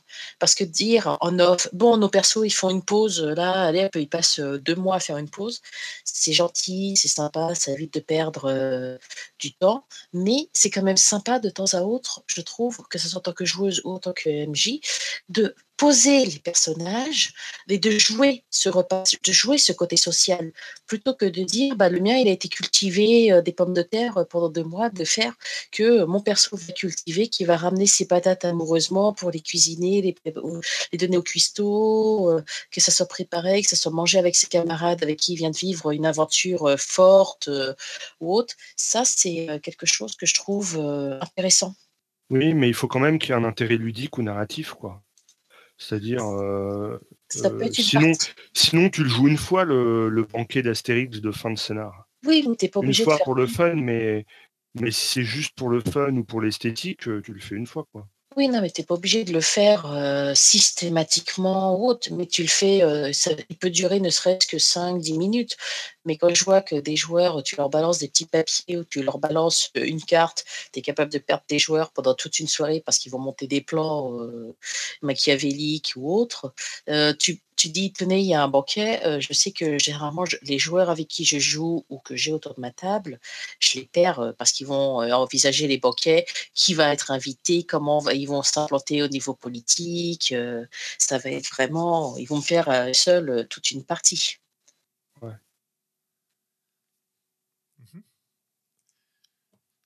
Du coup, euh, ce sur quoi je voulais euh, un peu enchaîner, c'était. euh, on parlait tout à l'heure des scénarios écrits autour des repas et, et de la nourriture, et ça m'a rappelé un scénario que j'avais écrit dans une, pour un jeu qui s'appelle Les Chroniques des Féales, dans un vieux numéro des Chroniques d'Altaride. Il faudrait que je vous le retrouve et que je vous mette le lien. Mais euh, ça m'a fait penser que j'avais utilisé dans ce scénario-là la nourriture comme euh, une source d'éléments d'horreur, en fait puisque le jeu, c'est un jeu qui se prête assez bien à l'horreur. Et ça me fait penser aussi beaucoup à l'univers de Milvaux de Thomas Munier dont on a parlé, et notamment toute sa magie autour de la nourriture avec ses gastromanciens, la façon d'utiliser la nourriture pour manipuler les émotions euh, des gens qui mangent cette nourriture, etc. etc. Euh, du coup, euh, l'horreur et la nourriture en jeu de rôle. C'est un champ qui est quand même sacrément vaste et plutôt pas mal utilisé en fait, non? Qu'est-ce que Oui, vous en oui, pensez? oui, oui. Ben, je, je dirais, est-ce qu'on peut, est-ce qu'on peut citer Sombre? Bien sûr, Dans le- premier numéro de Sombre, il y a un scénario qui s'appelle euh, House of the Rising Dead. Et il y a notamment à l'intérieur un petit, euh, une petite scène autour de la nourriture euh, qui est euh, assez, euh, assez sale. Quoi. Et, et dans, dans l'horreur, une des manières de faire passer l'horreur, c'est de provoquer le dégoût. Et, euh, et la nourriture se prête particulièrement bien euh, à cet exercice de, de faire passer du, du dégoût. Quoi. Mhm. Est-ce qu'on peut développer un peu? Sandra. non, ça marche pas, je n'ai pas le droit de me défiler. euh, zut. Ah non Ben, et, et d'ailleurs, ben voilà, et, le- et puis euh, dans, la, dans la nourriture, il y a aussi tout le, le rapport ad minima à l'anthropophagie Oui. et éventuellement au cannibalisme, euh, carrément. Quoi. L'obligation de, de, pour se soumettre à la pression sociale, manger ce qui est en face de toi et euh, avoir une source d'horreur et de dégoût dans ce que tu es en, train- en train de manger. Tu as le, la fameuse scène euh, du banquet de, de Indiana Jones et le Temple maudit, et quand même. euh, Bien sûr. bon, ça, ça ne rajeunit pas ça. Et quand même, Alors, alors que euh, ça n'est pas un film d'horreur. Alors que ce n'est pas un film d'horreur, mais c'est un élément. En fait, c'est un élément qui va jouer sur l'horreur et sur l'étrangeté euh, de, de cette culture dans laquelle il va se retrouver jusqu'au moment où il entre dans le temple de Kali, etc., etc. Quoi. Ouais. Qui est effectivement euh, effectivement, et, une enfin, le temple est angoissant, et donc ce repas de tête de singe annonce un petit peu le côté malsain et dérangeant des, rites, des rites qui sont développés dans ce temple. Quoi. Bien sûr. La mythologie aussi utilise beaucoup ce genre de, ressort à travers des, des festins anthropophages à l'insu des, participants à ces festins. Il y a, bah, par exemple, c'était, euh, c'est ce qui se passe dans un. Enfin, là, c'est pas à l'insu, c'est ils sont forcés, mais dans un des derniers épisodes de la série Gotham, par exemple, dans lequel euh, le professeur Pig s'arrange pour faire manger des abats humains au reste des convives. Alors ça, c'est dans une série télé, mais euh, mhm. ça pose pas mal de questions dans un jeu d'horreur, le fait de faire faire ce genre de choses aux personnages, et ça nous renvoie à nos discussions sur l'horreur et la perte de contrôle de la part du, et d'agentivité de la part du, euh, du, personne, du joueur. Euh, sur son personnage, donc la perte de contrôle sur son personnage de la part du joueur, pour être confronté à ces situations-là. Tu as les mmh. situations de, tentation qui sont vachement utilisées dans tous les jeux type vampire, etc. C'est, c'est euh, si tu manges cette personne, tu vas devenir plus puissant. Mais veux-tu vraiment le faire? Est-ce que, Et c'est là que tu te confrontes à l'horreur personnelle, en fait.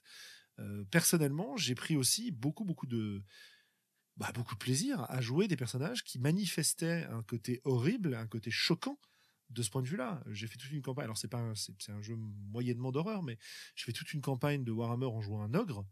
Et au début, euh, mon personnage était un monstre. Et au contact des autres, il s'est transformé petit à petit. Il a arrêté de, bouffer les ennemis. Quoi, de manger tout et n'importe quoi. Ouais, et ce qui était très très marquant dans cette expérience-là, c'était euh, l'espèce de description assez graphique que j'en faisais. Euh, et, et jusqu'à ce que les autres m'arrêtent en fait. Tu vois, c'est euh, c'est en gros j'y allais jusqu'à ce que ce soit trop.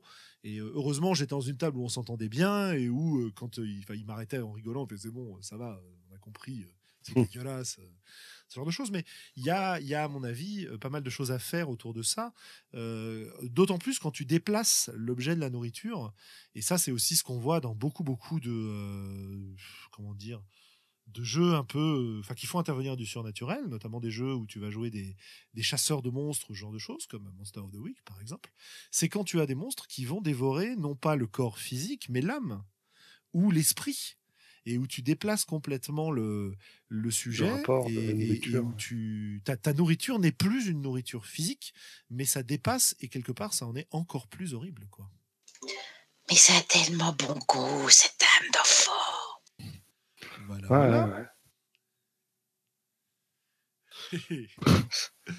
Syndrome Hannibal, le poulet est vachement bon. Vous avez des expériences de jeu, vous, euh, dans lesquelles euh, l'horreur et la nourriture se sont croisées euh, à part sombre?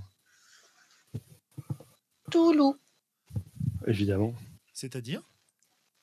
Nous, c'était donc ça a été renforcé IRL en plus parce que le MJ, c'était mon super MJ d'ADC qui, euh, celui qui, j'ai déjà raconté cette anecdote, avait convaincu sa femme de nous passer des éponges dans le cou au cours de partie.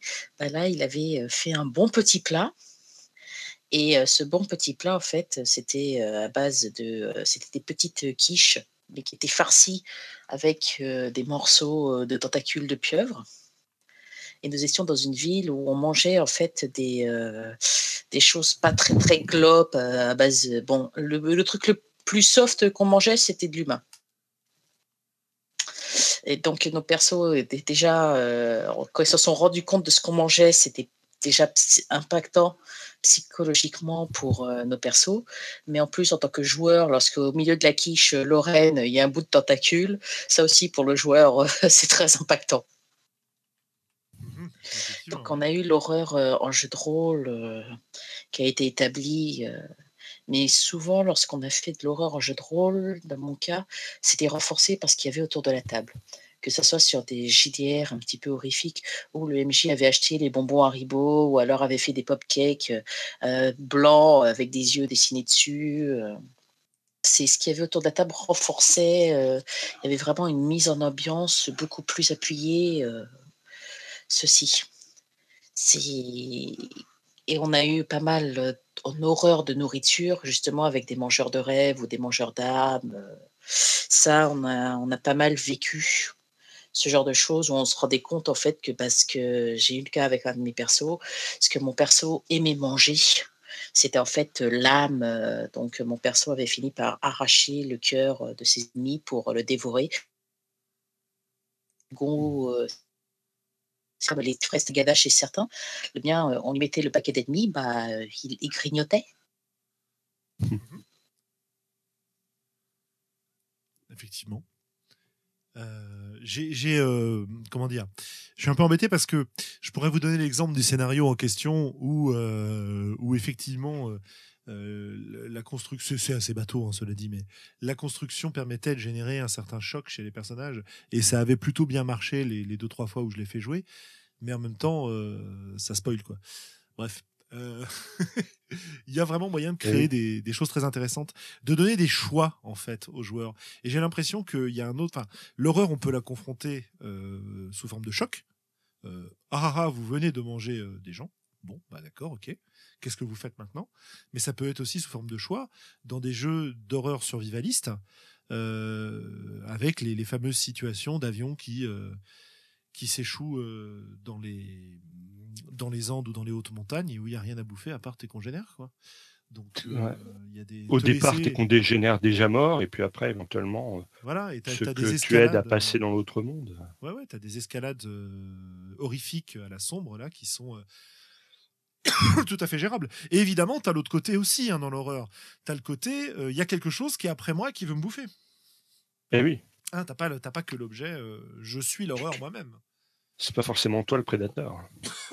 voilà, c'est ça. Et manger de l'humain IRL pour être plus proche du jeu, euh, on nous, propose euh, Adrien sur, euh, sur le chat. Euh, non, non, non, on va éviter ce genre de choses en fait. Je suis désolé, là, je peux pas, euh, je peux pas proposer de le faire. À part si c'est tes propres ongles.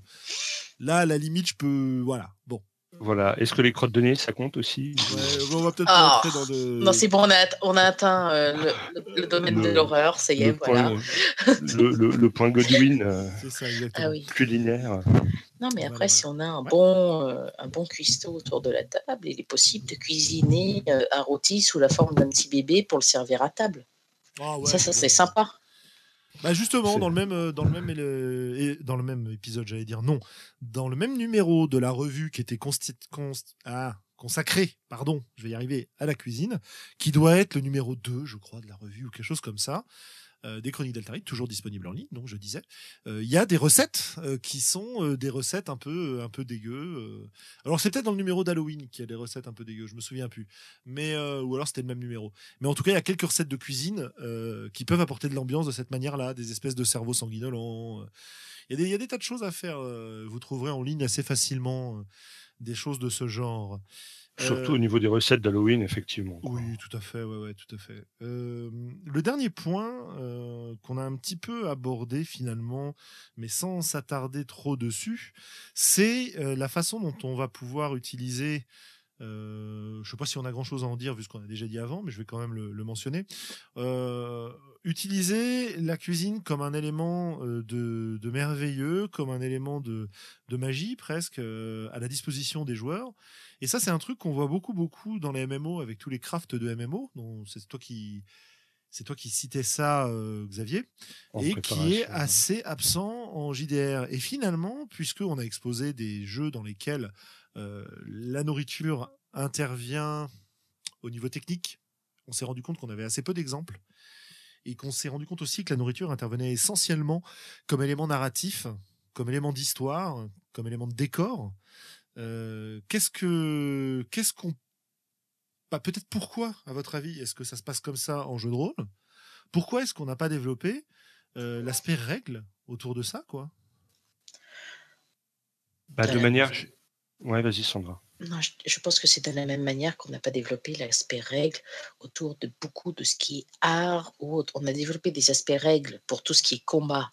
Le combat, c'est hyper réglé, de tout ce qui est récupération de points de vie, de la santé, mais on considère incidemment que la nourriture, les douches ou autres ne font pas partie euh, de ce qui est règle. Ça a été, euh, c'est passé sous silence. De la même manière que savoir dessiner, c'est souvent, il n'y a pas de règles sur cela il y a beaucoup de règles qui ont été euh, esquivées parce que euh, c'est vraiment du truc de craft, c'est considéré comme étant du craft, pas comme étant quelque chose d'utile. Il faut qu'on regarde les premiers jeux, les règles sociales, il n'y en a pas essentiellement beaucoup. Or, le, ce que me dit Xavier, la nourriture, c'est social. C'est, euh, à l'heure actuelle, j'ai aucun de mes persos. Ah si, pardon, un de mes persos, mon barbare euh, cuisinier de Donge de Miorque, qui cuisinait euh, tous ses ennemis, bah, à part lui qui a tué un de ses ennemis avec le bras d'un autre qui l'a enfoncé dans sa gorge, bah, j'ai pas trop tué de persos à coup de nourriture.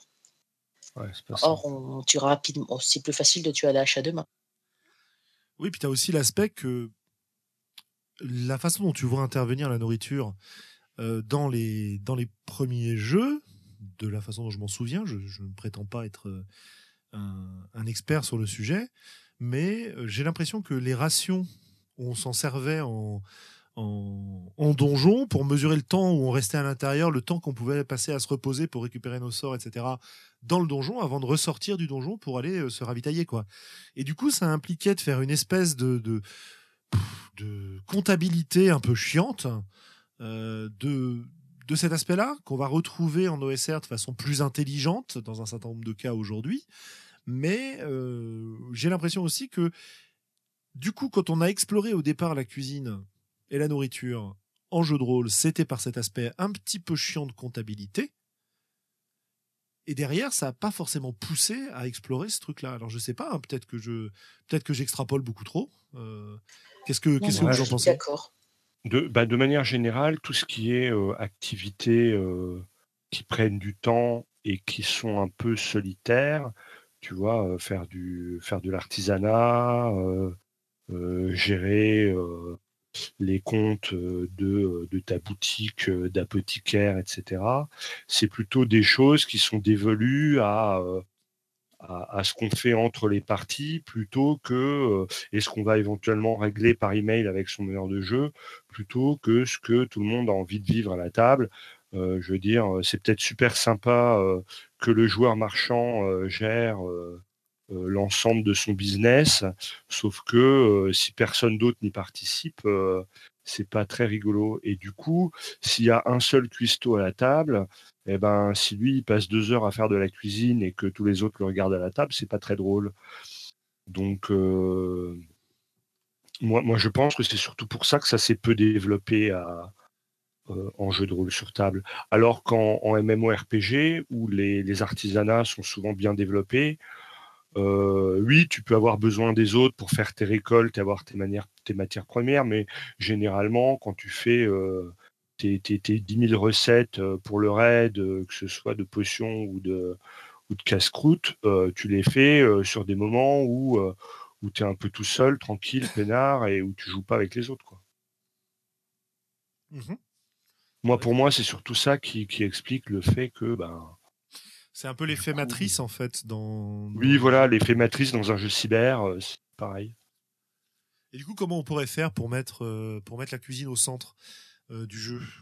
Ou en tout cas le, bah, lui faire un... ouais c'est ça au centre du jeu et de la mécanique de jeu on a le, euh, enfin je voulais juste reciter euh, avant de te donner la parole les... la saveur du ciel parce que c'est quand même pas mal pas mal au centre mais c'est vrai que ce qui va être récompensé dans ce jeu là c'est la description des plats que tu fais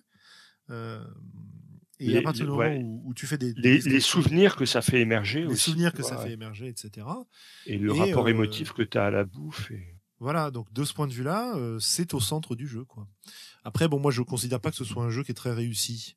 Euh, mais il, aborde les choses de manière relativement intéressante quand même. Quoi. Oui, moi je trouve que c'est un jeu très intéressant et, Fabien le dit lui-même, hein, c'était un petit peu un défi qui lui avait été lancé et et au bout du compte, je trouve qu'il s'en sort pas trop mal, moi, avec la saveur du ciel. Je je sais pas si j'ai envie de faire euh, des heures et des heures de partie de saveur du ciel. Bah, mais tu vois, la saveur du ciel aussi, c'est un jeu que tu joues à deux. Oui, tout à fait. C'est pas un jeu que tu joues à 10 000. Et euh, voilà, si on voulait que ce soit, euh, ça rentre dans le domaine du jeu plus tradit, il faudrait pouvoir inventer de la cuisine de combat. Mais, mais tu fais bien de me dire ça parce que ça me fait penser à un petit manga qui est très rigolo qui s'appelle Les gloutons du donjon ou un truc dans le genre. Glouton et Donjon, Mm. qui, qui est intéressant parce qu'en fait, il, euh, il parle aussi de toute l'écologie du donjon, vu du point de vue de, de la chaîne alimentaire et de, de ce qu'on peut y faire et de comment on peut y manger. Et, euh, et, et c'est vrai que ça donne une autre vision sur euh, ah, voilà, ce, que, ce que devrait être un donjon, ce qu'on devrait y trouver, euh, comment ça marche et ce genre de choses. Et, et, c'est peu, c'est peu ou pas exploré. Il faut dire aussi que historiquement, la plupart des donjons, euh, c'était juste un prétexte à combat et qu'on se posait pas trop. euh, on n'allait pas chercher beaucoup plus loin que ça, quoi. Et donc, euh, si on voulait avoir de la cuisine dans, dans du jeu de rôle traditionnel, il faudrait trouver un moyen de faire de la cuisine de combat, mais on en revient à, à, l'éternelle difficulté qui est que comment tu fais avaler un truc à quelqu'un qui n'a pas envie de l'avaler. Non, t'es pas obligé de faire ça. Mais Sandra, vas-y. Après, je te donnerai. euh, Non, il faudrait aussi que tout simplement les mécaniques, que ce soit dans des jeux par exemple, bon, je pense à des jeux euh, très euh, OSR, mais des jeux où la cuisine soit vraiment liée à une mécanique d'attrition, mais que dans ce cas aussi, la cuisine puisse vraiment servir. Que c'est pas du je prends une ration, mais que la différence entre prendre une ration ou prendre un véritable repas cuisinier euh, se fasse ressentir dans la mécanique du jeu, par exemple en se soignant plus rapidement, en passant de meilleures nuits l'estomac plein, euh, il y a, euh, enfin, en faisant des petites choses qui font que manger pour le personnage va vraiment être quelque chose euh, d'important, que le joueur qui choisisse de prendre les compétences de cuisine n'ait pas l'impression de les prendre juste parce que, bah, regardez, hop, j'ai fait mon jet de dés, ça y est, j'ai réussi. euh, il Voilà. il mais que, euh, comme dans les MMO, euh, comme c'est dit par Noir sur le chat, être, être cuisinier, euh, être un cuisinier et même un bon cuisinier, voire un chef cuisinier, ça apporte des bonus euh, Conséquent.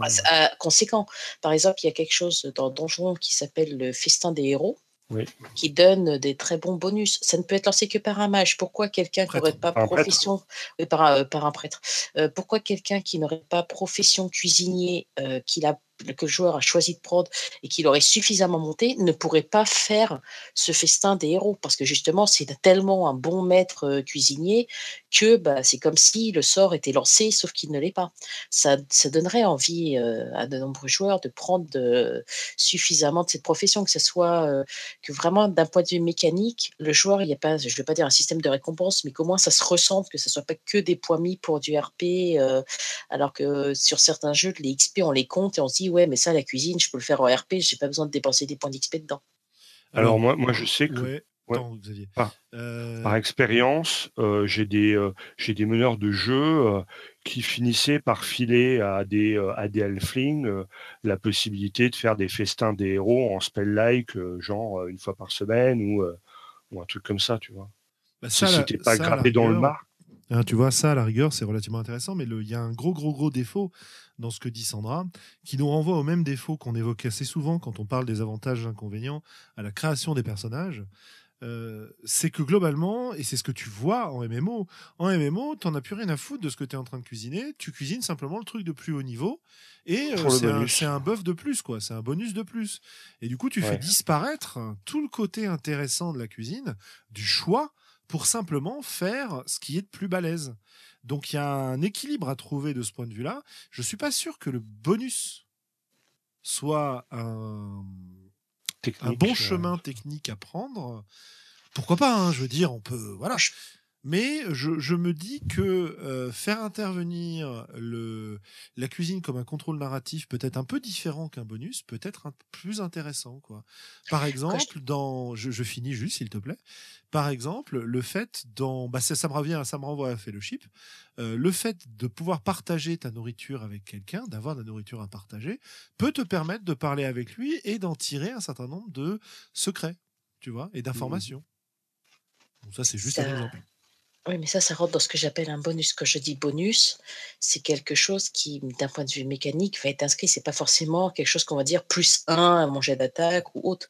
C'est peut-être plus de cette personne sera mieux disposée à mon égard. euh, je vais pouvoir avoir accès à tel endroit. euh, selon le plat que je fais, je vais pouvoir avoir telle ou telle chose euh, qui sont pas forcément liées à mon personnage. Ça peut juste vraiment être euh, j'ai bu quelque chose avec quelqu'un il est content, il va se rappeler de moi, donc il sera mieux disposé quand j'irai lui demander une petite faveur plus tard. En fait, tu as dit les deux. C'est pour ça que je. Oui, que oui, je non, mais c'est. euh, C'est pour ça que je dis non, le bonus, pour moi, j'ai parlé pas mal de bonus mécanique, c'est pas que, c'est vraiment. euh, c'est tout ce qui peut donner ce petit plus. Mm. Dans Fellow, c'est bien amené. Voilà, l'idée, c'est que c'est d'essayer de trouver des, des moyens de donner envie, d'inciter à utiliser ces règles-là et de les, de les rendre impactantes, si tu veux. Euh, Mhm. Mais c'est compliqué, effectivement, dans un jeu tactique, euh, de, de dépenser des points dans la cuisine si ça te donne pas un avantage mécanique direct, quoi. Euh, cela dit, Eh oui. tu as, un moyen quand même de, de jouer, à mon avis, pour revenir à ce que tu disais, Xavier, sur la cuisine de combat. Tu peux aussi rendre intéressant, et c'est euh, à la fois euh, Donjon et Glouton et, et un jeu sur lequel je suis en train doucement de travailler qui m'y font penser. Euh, tu peux très bien mettre la cuisine, ou en tout cas les ingrédients de la cuisine, comme enjeu d'un donjon, par exemple.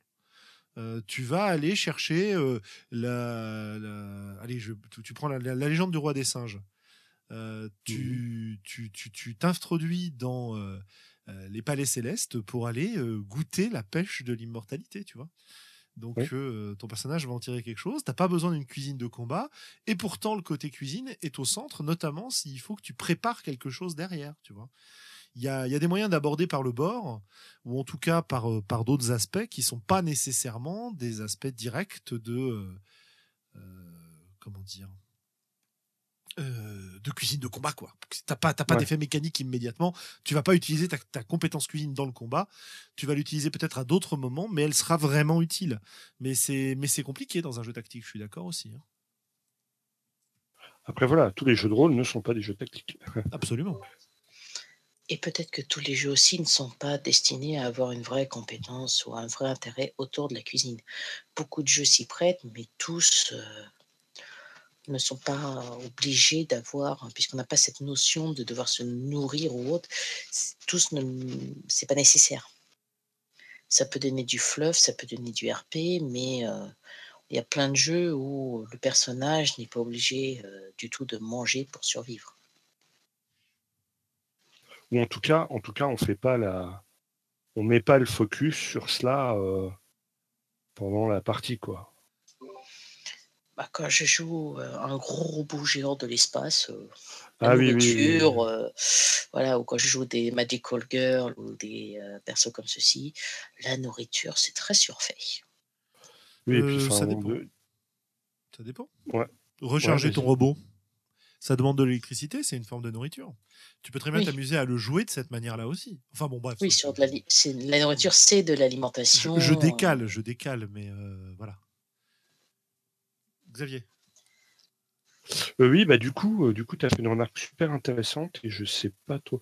Oui, euh, de, même que en fait, tu tu vas pas jouer le moment où où ton perso va prendre sa douche, où il va aux toilettes et, ce genre de choses. Tu vois, de manière générale, quand on joue un, camp ou quand on fait une étape de nuit, la seule chose qui est jouée et encore qui est abordée, c'est euh, le tour de garde qui fait les tours de garde. euh, Est-ce qu'on va réussir le jet de perception pour voir l'embuscade euh, mais, effectivement, on, développe rarement la, vie quotidienne dans une partie, en fait.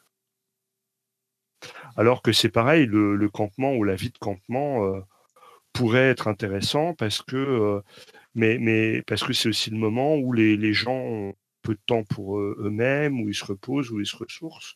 Donc ça pourrait être l'occasion de, de scènes de roleplay, de roleplay où, tu vas discuter euh, ou flirter avec certains euh, PNJ. euh, et, et l'occasion se présente pourquoi? Bah Parce que c'est un moment de repos, c'est un moment qu'on passe tous ensemble puisqu'on mange, c'est un moment où il faudra préparer cette, cette période de convivialité, etc. Et en fait, on constate que souvent, ça se résume à bon, qui fait les tours de garde? Ok, comme d'hab, comme la dernière fois, ouais, Bob, fais-moi un jet de perception, raté, les gobelins attaquent, quoi. Je caricature. Il y a. hum, Non, mais je suis d'accord. hein, c'est c'est, euh, Thomas Munier qui s'arrange pour mettre souvent euh, une mission euh, dans ses jeux, aller faire caca dans les bois là. Parce que euh, ça va permettre de euh, déclencher des rencontres, de faire flipper les joueurs autour de ça, et surtout de leur faire, euh, de, leur donner une opportunité auquel ils ne pensent pas en général, parce que c'est pas quelque chose qu'on joue. Au-delà de, au-delà de tout ça, je pense qu'on a fait à peu près le, tour de ce qu'on avait à dire sur le sujet. Je ne sais pas si, si vous avez d'autres points à évoquer à propos de la nourriture euh, et du jeu de rôle, de la, de la cuisine et du jeu de rôle. Euh, moi, je sais que c'est un truc que j'aime bien jouer. Euh, voilà, euh, rendre la cuisine héroïque, rendre la cuisine magique. Rejoignez les rangs des, des pâtissiers magiciens, n'hésitez pas. Mais Ouais. en dehors de ça, je crois qu'on a fait à peu près le, à peu près le tour, quoi. Mhm. Après, nous c'est- pourrons parler de l'état de santé du rôliste autour de la table, à base de nourriture, de pizza coca que nous avons tous testé. Voilà, faire du jeu de rôle inf- influe-t-il sur notre euh, diabète euh, complètement. Mais, mais tu vois, c'est pour ça que moi je m'étais mis à manger du Giant, parce que euh, ça me permettait de manière simple d'avoir euh, au moins l'illusion d'avoir une, une alimentation équilibrée quand j'allais faire du jeu de rôle. Je dirais, euh, peuple rôliste, tu vieillis, fais gaffe à tes artères, ne mange plus n'importe quoi. Ouais. Voilà. Le sucre est un poison. En trop grande quantité, ouais. Le Giant est un ami. Oui, alors il Voilà. va falloir arrêter, là, vous l'avez cité plus que euh, Joanne Scipion. euh. Plus que de raison. donc ouais, voilà. Bon, heureusement, il a changé de Joy, nom, donc c'est plus de la, c'est plus, c'est plus de la pub. Euh, all right. Euh, bah écoutez, je vous propose qu'on passe à nos coups de cœur, coups de gueule pour euh, boucler cette courte émission euh, qui nous a permis quand même d'explorer pas mal ce sujet. Et évidemment, on va commencer par Xavier. Aïe, aïe, aïe. Ah, yes Euh, coup de cœur, eh bien, ma foi, euh, je j'ai découvert. euh, je suis dans ma période drama. Et donc, j'ai découvert une petite série qui s'appelle The Affair. Où en fait, c'est euh, un quadra qui rencontre une petite nana de 30 ans. euh, et puis, ils sont tous les deux mariés, mais ils tombent amoureux. Et puis, ça va causer plein. Ils vont effectivement avoir une, relation extra-conjugale. Puis, ça va poser plein de problèmes. Et donc, ça, intrinsèquement, c'est relativement sans intérêt. Mais ce que, ce qui, ce que moi j'aime dans cette, euh, dans cette série, c'est la manière dont elle est faite. C'est-à-dire que sur un épisode, on a la moitié de l'épisode qui est vu du point de vue d'un des deux protagonistes et l'autre moitié qui est vue du point de vue de l'autre. Et on s'aperçoit que ce qui a été perçu par les uns ou par les autres ne sont pas tout à fait la même chose. Ou en tout cas, leur attention se porte sur des détails différents. Et c'est assez intéressant aussi quand on se rapporte peut-être à la théorie du maelstrom de, de Romaric, qui nous dit que effectivement, on, on prête euh, le maelstrom, euh, les gens ne prêtent pas forcément la même attention à toutes les choses de manière égale euh, dans une partie de jeu de rôle, mais, euh, mais une- un des enjeux du jeu de rôle, c'est de s'accorder euh, sur cette perception commune. Et du coup, y affaire, eh ben, euh, c'est intéressant si vous voulez travailler vos, vos skills de drama, hein, comme, comme tout euh, soap romantico pourri, mais c'est surtout intéressant de la manière dont la narration est construite et dont les, les points de vue des personnages sont abordés. Voilà mon, mon petit coup de cœur. euh. Et j'ai pas envie de faire de coups de gueule. euh, Voilà, je suis pas ronchon en ce moment. Euh, Il y avait une grosse tempête. Je pensais que je passerais la, la journée dehors sous la flotte. Et en fait, il a fait un peu de vent, mais beau aujourd'hui. Donc la, la vie est belle. Have fun, guys. Ça marche. Sandra? Alors, euh, mon coup euh, de gueule, euh, je n'en ai pas. Je vais faire un coup de cœur, qui est donc Jimmy Joy. Voilà, hein, on en a pas mal parlé. Mais ils ont sorti un goût neutre. Et ils ont une édition limitée au goût de citrouille qu'ils avaient sorti pour Halloween, qui est une pure tuerie. Au goût de C'est- citrouille? Ah, c'est super bon, c'est excellent, et puis c'est vraiment pas cher, et puis c'est sain. Et personnellement, je vais faire beaucoup de pubs parce que j'ai des gros soucis de santé. Ça m'a euh, littéralement sauvé la vie en me faisant manger euh, totalement équilibré. Donc, euh, ça m'a évité beaucoup de choses, dont euh, des trucs pas top. Alors, ouais, ouais, ouais, euh, Jimmy Joy, j'en fais de la pub euh, honteusement, et je le vis très, très bien. Voilà, c'était tout. Ça marche. Ok. Euh, ouais, ça contient un peu trop de sucre pour moi. Mais bon, je vois avec Ah. un truc euh, neutre. Mais Il y en a d'autres marques qui ont fait des euh, Oui, oui, pour des importe. kétogènes. je préfère manger en fait, mais euh, bon, peu importe. Oui, oui, c'est ça. Le vrai- Enfin voilà, c'est un des vrais problèmes. C'est qui a envie de bouffer de la, de la bouillie à longueur de journée. Bah vous, visiblement. Ah oui, mais j'aime bien. Moi. Ben, j'aime pas cuisiner le- et la nourriture c'est social chez moi. Donc comme je vis seule, ben voilà quoi. Jimmy Joy. Eh ben Bon, c'est quand même le nom d'un sextoy, on dirait, hein, mais euh, c'est quand même vraiment bon. d'accord, donc c'est pour les gens qui vivent seuls, tout ça. Euh, Voilà, c'est pour les donc, geeks, euh, bien, on a fait la boucle, hein, euh, nourriture, sexe, tout ça va bien ensemble. Donc, qu'est-ce que j'avais moi comme coup de cœur? Du coup, vous m'avez fait perdre le fil complètement. Euh, bah écoutez, je, puisque tu as cité euh, euh, une, Une une série. série, euh, j'aurais pu citer une série que je suis en train de regarder en ce moment qui s'appelle Dark sur Netflix, qui, qui circule pas mal sur les internets ces temps-ci, et euh, une sé- série allemande euh, hyper hyper intéressante qui fait beaucoup penser à Tales from the Loop euh, en version très horrifique. Et, c'est, j'en ai vu qu'un morceau et c'est assez sympa de regarder ça en allemand justement. Ça rappelle des souvenirs du lycée avec l'impression de comprendre, mais avec un vocabulaire tellement pauvre en allemand que malheureusement on n'y comprend pas grand chose, mais qu'on reconnaît les structures.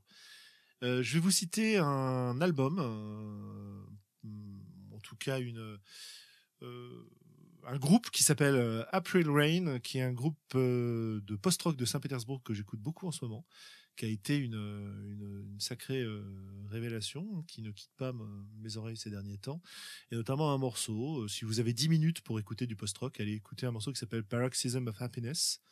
Euh, voilà, c'est sympa. Je suis pas sûr que ça se prête beaucoup à la sonorisation de jeu de rôle, mais en tout cas, moi, ça m'emporte bien. Niveau coup de gueule, j'ai pas de vrai gros coup de gueule, mais j'ai quand même une espèce de, allez, de coup mitigé. Euh, j'ai acheté la boîte Larousse euh, soirée de jeu de rôle Mhm. euh, dont on a déjà parlé un petit peu. Euh, donc pour 13 euros, on a une, une boîte. J'ai acheté ça à la Fnac à la gare Montparnasse, donc c'est extrêmement bien bien distribué. Et il se trouve que j'ai lu la quasi-totalité de la boîte. Il me reste un scénario à lire que je n'ai pas encore pris le temps de lire, mais c'est celui qui est dans une ambiance un peu Cthulhu. Donc du coup, euh, celui qui m'intéressait le moins des deux qui sont proposés. Et je dois dire que euh, j'ai vraiment, vraiment, vraiment un avis très mitigé sur le produit lui-même. Alors certes, avec 13 euros pour une boîte de jeux de rôle, on peut potentiellement pas s'attendre à grand chose, sauf évidemment que lorsqu'on regarde le prix des jeux indépendants qui sont dans ces eaux-là, on a de très bons jeux. Bon, ok. Euh, c'est compliqué d'avoir un avis là-dessus parce que c'est censé être fait pour des débutants, c'est-à-dire accessible pour des gens qui découvrent le jeu de rôle et à la limite qui pourraient même le découvrir tout seul à partir de la boîte. Et il y a un certain nombre de choses qui sont dites dans ces bouquins qui sont plutôt positives de ce point de vue-là. Euh, ça commence avec euh, des choses qui fait bon lire dans un produit très très grand public comparé à d'autres présentations très grand public du jeu de rôle qu'on a pu entendre ces derniers temps, avec notamment le fait que, euh, je sais pas, pour en prendre un qui me revient en tête à l'instant, euh, alors, bah voilà, une partie de jeu de rôle, enfin un scénario de jeu de rôle, c'est une situation de départ dans laquelle on lâche les personnages et la suite dépend des choix des joueurs. Ça, ça me plaît bien quand je lis quelque chose comme ça. Le problème, c'est que malheureusement, le scénario proposé euh, dans la, dans la boîte, scénario médiéval fantastique dans la boîte, ne respecte pas du tout cet aspect-là. C'est un truc un peu linéaire dans lequel euh, euh, pff, on n'a pas beaucoup, euh, comment dire, c'est pas très héroïque. Ça se prête très bien à du Wasberg ou à du Nightcrawler, mais c'est pas ce qui est proposé dans le jeu parce qu'on nous promet des aventures épiques à la Seigneur des Anneaux, quoi. Et ça s'appelle la quête du dragon d'or. Bon bah en fait il y a pas de dragon. Hein. C'est le nom de l'auberge, c'est ça Non, c'est le nom d'un, c'est le nom d'un, d'un pendentif en fait. Bon bah voilà, toute une histoire autour de ça. Euh, je vais peut-être pas trop vous le spoiler non plus. Au niveau des règles, c'est censé être des règles très simples. Alors, il y a des trucs très très enthousiasmants sur les règles. Euh, on tire un des 10, on rajoute un certain nombre de bonus, et en fonction du résultat, on a à la base soit réussi, soit raté. Donc bon, bah ça c'est un peu chiant, mais c'est classique. Et puis à la rigueur, en tant que règle simple, pourquoi pas quoi Je veux dire, euh, voilà. Et puis derrière, on nous rajoute une petite règle qui est vachement intéressante où on nous explique, bah voilà, en fait, vous pouvez même jouer avec les oui et, euh, oui mais, non mais, etc. Alors, sauf que c'est implémenté de manière un peu euh, inintéressante pour moi, c'est-à-dire que le nom mais n'intervient que sur un chiffre, le nom et n'intervient que sur un chiffre, on lance un des 10. Hein. Euh, etc., etc. Donc c'est c'est un peu maladroit, mais mais plutôt intéressant. Et puis en parallèle, on se rend compte que finalement, alors normalement la difficulté de base à battre avec le jet plus les bonus c'est 6. D'accord? Si on fait plus que 6, c'est réussi, si on fait moins, c'est mmh raté. Avec les petites nuances que je viens de citer. Le problème, c'est que derrière, on a 60 modificateurs à ajouter, quoi. Euh, vous mmh. choisissez un objet, vous rajoutez le niveau de l'objet. Vous pouvez choisir une compétence, vous rajoutez le niveau de la compétence. Alors ça peut être un objet et une compétence. Vous allez ajouter euh, des, des, modificateurs de situation. Vous allez avoir une difficulté qui peut changer si votre personnage est considéré comme un expert ou non. Euh, c'est-à-dire que globalement, le, bah, le cuisinier qui aurait un bonus de plus 4 en hachoir, eh ben, sa difficulté, ce serait 6, par exemple parce que c'est pas un mmh combattant expert, alors que le guerrier qui aurait un plus 3 en H, eh ben, sa difficulté à lui, euh, ce serait 4. Parce que, vous comprenez, c'est un expert. Alors que le scribe, euh, peureux, euh, qui a quand même euh, plus 8 en coupe papier, eh ben la difficulté ce serait 10 parce que c'est pas un combattant quoi. Je, je caricature évidemment, hein. mais euh, mais voilà il y a, y a, plein de petites décisions comme ça qui me sont un peu étranges et qui à mon avis alourdissent beaucoup le système en nécessitant des comptes d'apothicaire. Alors peut-être que peut-être que c'est pas grave, hein, mais en tout cas ça me j'ai l'impression que ça va un petit peu à côté de ce qu'on veut. Et puis derrière, c'est pareil. Sur les, il y a des conseils de, il y a des conseils pour mener le scénario qui sont plutôt sympas. Mais par exemple, j'apprécie assez peu que l'auteur, euh, bah, à propos du Dragon d'Or par exemple, nous explique que euh, euh, les joueurs s'attendent sûrement à voir un dragon, mais non, en fait c'est juste un pendentif, ha je vous ai bien eu. Voilà, c'est le genre de truc que j'aime pas trop voir dans des scénarios aujourd'hui. Euh, bon, euh, ça coûte pas cher, donc à la limite, euh, si ça vous rend curieux, pour 13 euros, vous avez accès à tout. Vous aurez au moins un dé, vous aurez des petites cartes avec des dessins et des caractéristiques de personnages. Vous aurez deux plans qui sont à mon avis pas terribles, terribles, mais qui sont tout à fait honnêtes. bref, il y a peut-être que ça vaut le coup de le prendre et de voir si on peut y faire jouer des, plus jeunes. Mais à mon avis, euh, c'est probablement pas le meilleur produit d'initiation qui. Euh, c'est pas le, voilà, c'est pour ça que c'est mitigé. C'est parce que c'est pas le meilleur produit d'initiation que vous allez trouver, mais c'est pas non plus le pire. Voilà, il y a, des choses que je trouve dommages à l'intérieur, mais euh, il y a assez peu de choses qui m'ont fait bondir ou qui me font réagir en me disant non mais les gars le jeu de rôle c'est plus ça aujourd'hui quoi donc voilà quoi Mmh très mitigé comme avis de ce point de vue-là. Après, moi, je, sais que c'est une, discussion qu'on avait commencé un petit peu à avoir un petit peu sur euh, Facebook. Et moi, je ne crois pas au, je crois pas au, à l'arlésienne qui est le jeu d'initiation, tu vois, ou le jeu pour débutants. Ça voudrait dire que c'est un, espèce de faux jeu auquel tu joues euh, trois fois euh, pour découvrir le jeu de rôle, et puis une fois que tu as découvert, tu as découvert, tu es obligé d'en acheter un autre. ça veut dire que les, les, jeunes joueurs ne, sont suffisamment intelligents que pour comprendre des règles simples, voire simplistes. Bah ouais, et puis surtout, euh, pourquoi ne pas. Si tu pars sur. Moi, tu vois, le truc, c'est. Si tu pars sur l'idée d'avoir. Euh, tu fais 1, c'est un non et. Tu fais 5 et ta difficulté, c'est 6, c'est un non, mais il y a quand même quelque chose de bien. Tu fais juste le chiffre que tu veux, c'est un oui, mais il y a un problème. Tu fais euh, un peu plus, tu as le oui euh, franc, et derrière, tu fais euh, beaucoup plus, tu as le oui et. Je dis pourquoi pas, mais à la limite, pourquoi pas avoir pris directement le système FU, quoi. Il marche bien, il n'est pas compliqué. Il est, ouais, il est, open source. Il est open source. go, quoi. Franchement, il n'y a, y a aucun, aucune raison qui s'oppose à, prendre ce truc. Euh, faudrait vérifier qu'il est complètement libre. Euh, je suis pas sûr sûr, mais en tout cas, ça s'en inspirer quoi. Parce que euh, dans la boîte, alors pour les amateurs d'illustration, il faut bien voir un truc. Hein, à part les deux plans, tout c'est des illustrations issues des stocks. Donc des illustrations euh, qu'on va aller acheter sur des euh, sur des c'est pas du libre de droit mais c'est acheté chez des stocks quoi.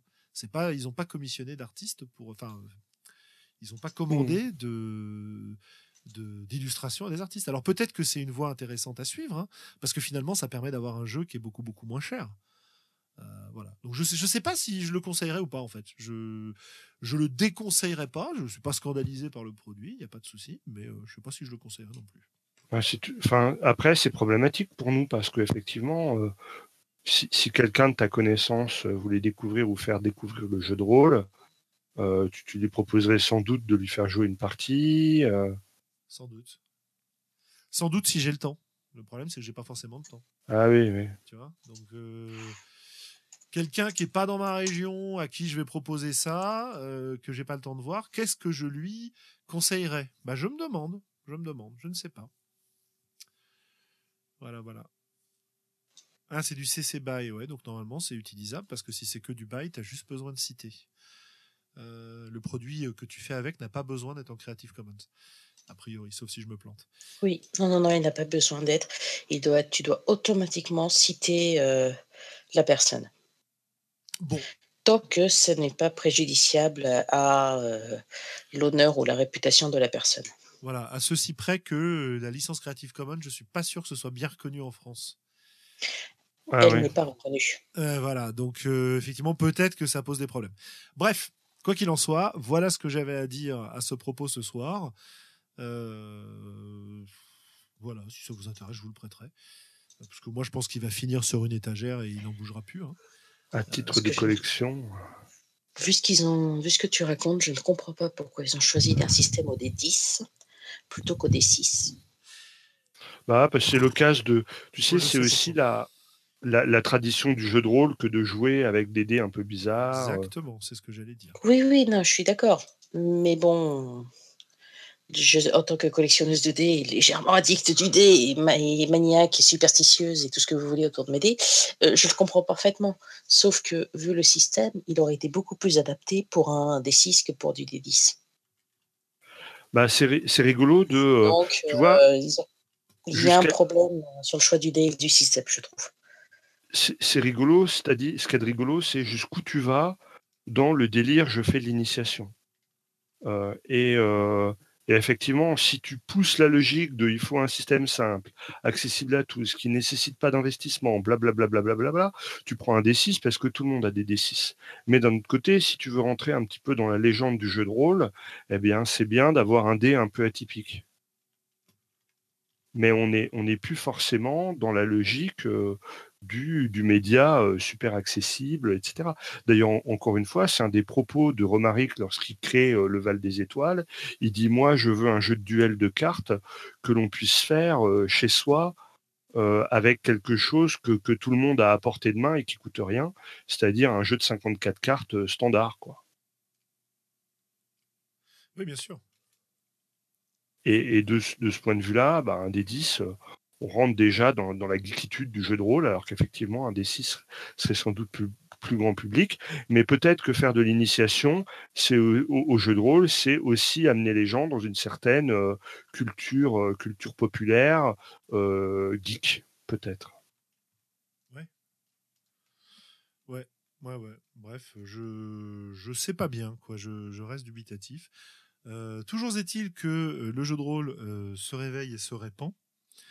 Euh, j'ai eu une discussion très intéressante ce week-end euh, lors d'un événement familial avec un, neveu de euh, par alliance enfin quelqu'un de, qui ne m'est pas proche que je ne connaissais pas avant, qui est tout jeune et fait dans son lycée un projet autour du jeu de rôle, autour de la création et de la publication d'un jeu, etc. Donc projet papier, je suis sais pas s'ils ont créé un jeu derrière ou pas, mais, euh, mais mmh c'est assez rigolo d'être confronté à ça.